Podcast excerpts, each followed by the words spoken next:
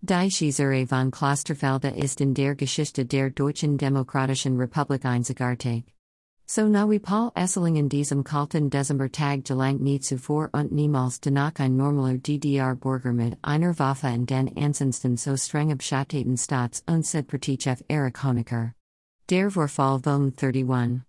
Dezember 1982 wurde zwei Wochen später vom Magazin Stern aufgegriffen und geistert Seither als einziger bekannter Anschlag auf das Leben Erich Honeckers durch die Medien.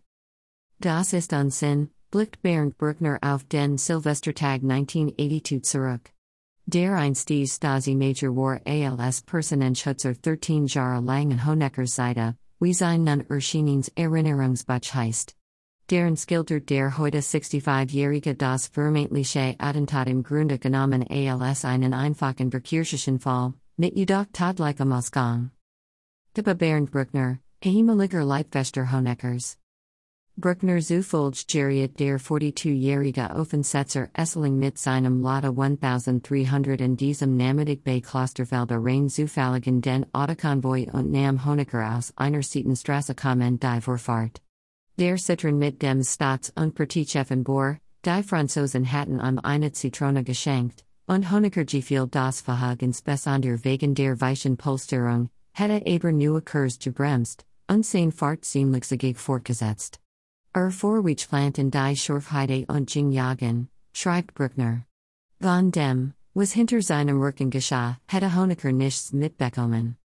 Artcurial Motorcars Erich Honeckers 1989er Citroën CX Prestige Rallye Turbo 2. Schusse auf den Repräsentanten. Den als ein Volkspolizist die Papier de Lada Fahrers kontrollieren will, schießt Essling an Erwartet auf den Volkspolizisten, der sich am Hurt und traf diesen in der Brust. Sein College führt zurück, die Kugeln blieben in der Autotor stecken. Daraufhin setzt sich Essling die Pistolen den Kopf und drückt ab.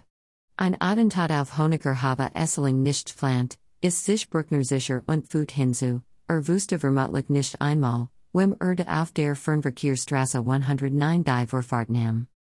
Dennoch rüttelt der Vorfall vor allem das Ministerium für Staatssicherheit ordentlich durcheinander. Den Essling war mit 2,5 Promille nicht nur stark betrunken, sondern über die sein Waffenar, der sein Schusswaffen und hatte rund 1000 Patronen Besses. Bis dato war ein solcher Anschlag nicht einmal in Erwagen gesehen worden, weil wir davon ausgingen, dass es in der DDR keine illegalen Waffen gab, erinnert sich Brückner. Stasi-Chef Erich Mielke habe immer geglaubt, sein Ministerium habe alles in Griff. Hatte es Irkenbar nicht, so Brückner sufficient klingender Kommentar.